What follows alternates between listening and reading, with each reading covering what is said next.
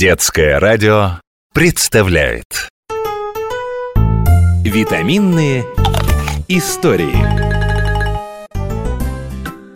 Бабушка, ты когда режешь укроп, от него такой приятный свежий аромат идет. У меня сразу возникает ощущение, что началась весна. Да, укроп очень душистый.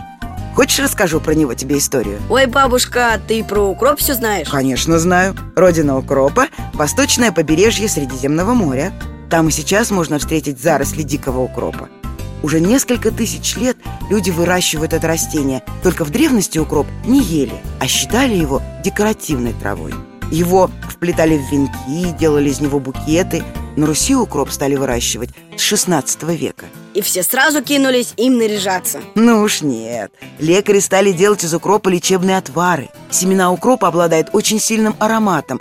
Чем тут же воспользовались парфюмеры и кондитеры А хозяйки начали добавлять укроп при мариновании огурцов и помидоров А я ведь правильно понимаю? Самое главное назначение укропа – это делать наши блюда ароматными Да, с укропом салат и суп как-то веселее становится А еще его большой плюс – он быстро растет и за сезон дает несколько урожаев Бабушка, а ты не знаешь, почему укроп стал именно укропом называться?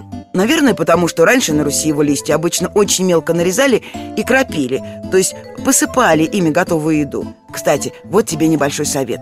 Укроп, даже сушеный, надо класть в еду в самом конце.